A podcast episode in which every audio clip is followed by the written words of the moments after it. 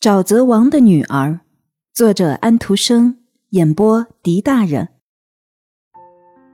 那位富足又威风的主子，肢体僵硬、直挺挺的，像一具木乃伊似的，躺在四面墙壁装饰有彩色画的大厅的木榻上，好像是睡在一朵郁金香花上。亲属和佣仆围着他站着，他并没有死，可是也不好说他还活着。那救命的沼泽地的花儿，该由最喜爱它的人在北国寻找到带回来的花儿，是永远也带不回来的。他的年轻美貌的女儿，那位穿着天鹅羽皮翻山越岭、高高飞往北方的女儿，永远也回不来了。她死了，不见了。那两只返回家来的穿天鹅羽皮的姑娘这么对他们说。两人编了一个完整的故事，他们是这样说的。嗯，我们三个一起在高空飞行。一个猎人看见了我们，射出了他的箭，击中了我们年轻的女朋友。他慢慢的像一只天鹅一样唱着告别的歌，沉落下去，正好落到了树林的湖当中。我们把它埋在岸边的一棵散发芳香的垂枝柳树下，但是我们为它报了仇。我们在那只猎人屋檐下筑巢的燕子的翅膀上绑了一把火，屋檐燃起来。房子被火包围了，他被烧死在里面。火光远远的照在湖面上，一直照到垂枝桦树那里。现在他在那地下已经化为泥土，永远也回不到埃及的土地上来了。接着，他们两个便哭起来。冠爸爸，他听到这个故事的时候，用嘴到处啄，啄出一阵响声。说谎，全都是编造，他说道。我真想用嘴啄开他们的胸脯，嘴也就断了，那样你的样子才叫好看呢。先想想你自己和你家吧，其他的一切都不关你的事儿。可是明天早晨，在所有博学聪明的人聚集起来讨论病情的时候，我要站到那敞开的圆顶边上去，说不定这样他们的讨论会更接近真理一些。博学聪明的人聚了起来。广泛深入地讨论着，他们说的冠一点儿也不明白。对于病情，关于荒地沼泽王的女儿也没有谈出个所以然来。但是我们不妨也听上一点儿，要知道谁都应该多听一点儿。现在听一听，知道一下在此之前发生的事儿，该是最正确的了。这样我们便可以更好地跟上故事的发展，至少能做到冠爸爸做的那样。爱诞生出生命，最纯情的爱产生最高尚的生命，只有爱才能解放他们的生命。有人这样说，这是非常明智的，讲得好极了。博学的人这样认为，这是一种美好的想法。冠爸爸立刻这样说：“我不太明白那是什么意思，不过这不是我的过错，而要怪那种想法。可是这没关系。”我还有别的事情要考虑呢，冠妈妈说道。接着，那些博学的人便谈起了这个和那个之间的爱来。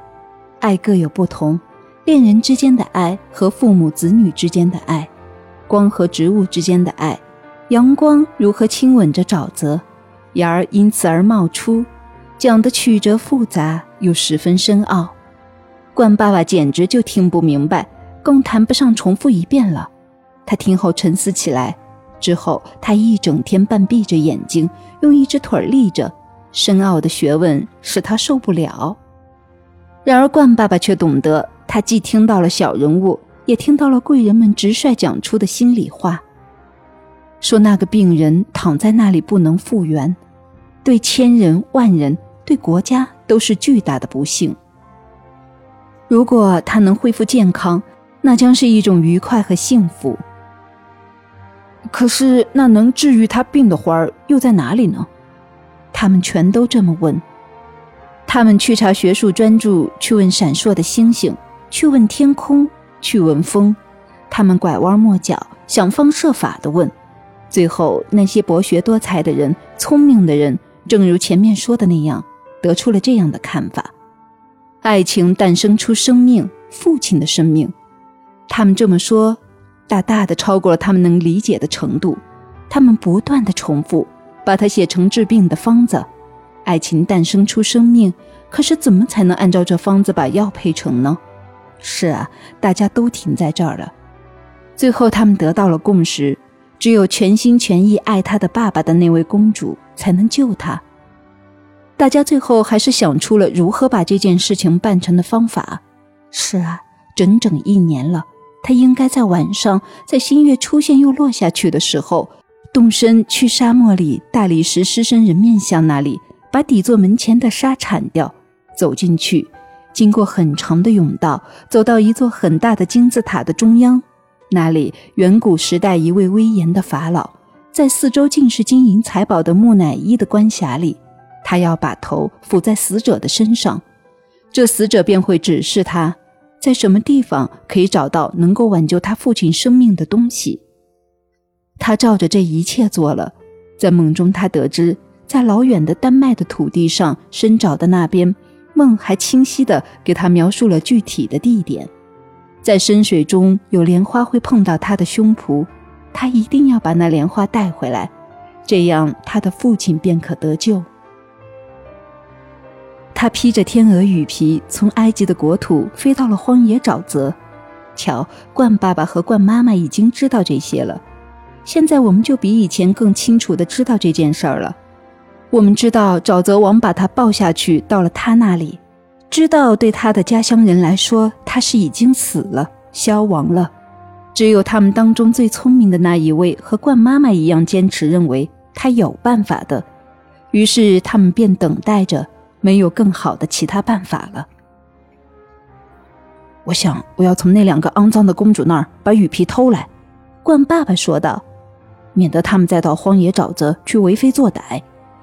我自己把羽皮藏在我们那边，总有一天会用得着它们。你把它们藏在那边什么地方呢？冠妈妈问道。藏在荒原沼泽我们的巢里，咱们的小孩会帮我把它们叼走的。如果我们一路上实在有困难，沿途有的是收藏的地方，等到下一次迁徙的时候再叼走。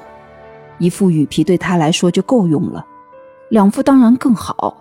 我们在北方。出门时衣服多些总是好的，没有谁会感谢你的，冠妈妈说道。不过你是一家之主，除了孵蛋外，我什么也不管。